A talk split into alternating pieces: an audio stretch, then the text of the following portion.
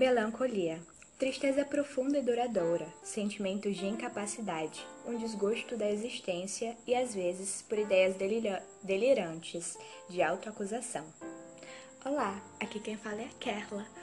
Hoje vou transbordar sentimentos melancólicos através de poemas.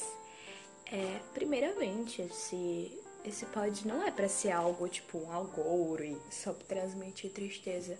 Eu acho muito importante falar que todos esses poemas foram feitos em momentos e a minha forma de, de lidar com isso foi através da escrita. Então foi um transbordar da tristeza. Eu acho muito saudável você meio que tirar. Eu tô tirando isso dentro de mim, passando para um papel. E isso acabou virando arte. Eu acho muito lindo. Enfim, vou continuar. Sem cor. Era uma época que as coisas ainda não tinham cor. Compreendia meus sentimentos e os dos outros. Hoje não entendo nem meus pensamentos. As coisas ficaram sem cor, de um segundo para o outro.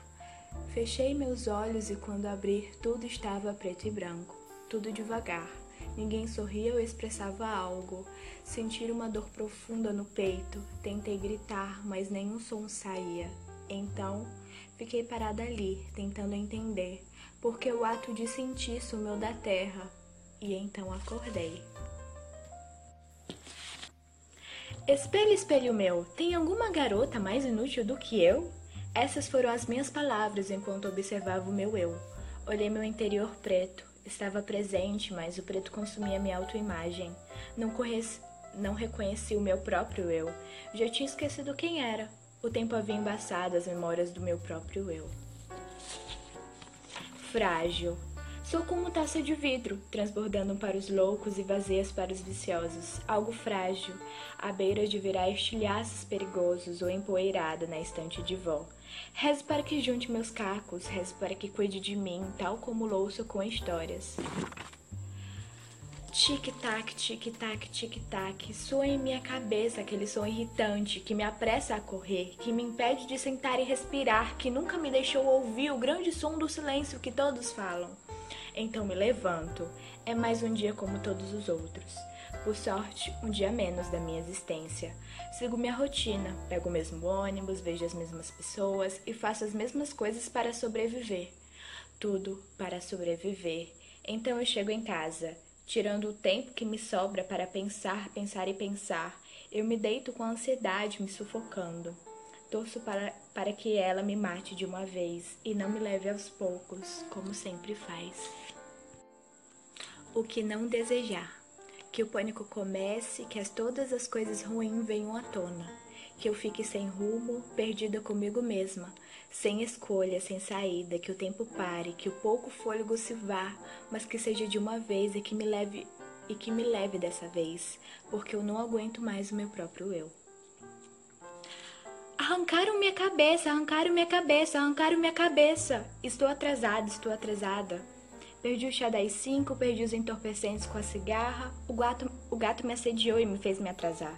Já é quase meia-noite e ainda não cheguei na cerimônia. A rainha está muito irritada, Dona, Bran Dona Branca angustiada. Chapeleiro, chapeleiro enlouquecido, reina impaciente. Pobre eu atrasada, saí da cerimônia sem cabeça. Silêncio. Ao andar em uma rua vazia e silenciosa, o silêncio parece ter voz, o silêncio parece ter muito a dizer. Ele parece ter muitos segredos a contar, ele parece gostar de mim. Sinto que ele me abraça e, amordaça minha boca. Fecho meus olhos e ouço o silêncio me contar. Todos os cochichos, todos os cochichos de estranho a falar, todos os segredos de desconhecidos. Fiz juros de silêncio com, os, com o silêncio e morri sufocada. Suicídio de Ariel. Ela nadou até o oceano aberto, gritou até algum peixe do mar ouvir, chorou até a água do mar subir, olhou para os lados na procura de alguém, subiu até a superfície onde costumava observar o céu. Então Ariel mutilou sua cauda, com garfo. Ela rasgou suas escamas até perder suas forças e cair no mar. Deixou-se deixou afundar até o obscuro oceano. Eco, eco, eco, eco. é como temo me tornar algo eco e vazio. Sinto que mutilo minha alma, mutilo minha mente, sensações, mutilo meu eu. Odeio meu eu. Sinto vontade de arrancar minha pele, fazer um buraco no coração e na mente, sugar todo o meu eu. Expulsar minha própria alma de meu corpo é o que temo, mas é o que faço. Dilacero minha mente e coração aos poucos, em crises aos, aos poucos vou embora. Precipício. Então pulei, pulei do precipício. Me arrependi um segundo depois, ninguém iria me salvar. Então afundei.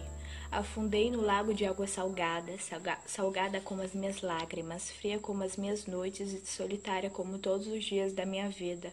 Esperei ter forças para nadar, até mesmo gritar. Apenas me afundei cada vez mais, até o meu pulmão estar nadando na água das minhas lágrimas salgadas. Em vários poemas é como se eu me matasse várias vezes. Enfiasse uma é como se eu enfiasse uma faca no meu peito e fizesse várias vezes, mas sempre aparece um novo eu e continuo pensando a odiar esse meu eu, então novamente eu enfio uma faca no meu coração. E isso continua, é um grande gif, até o dia que eu passar a amar o meu próprio eu e cuidar e zelar por ele eu ainda não tô nesse processo.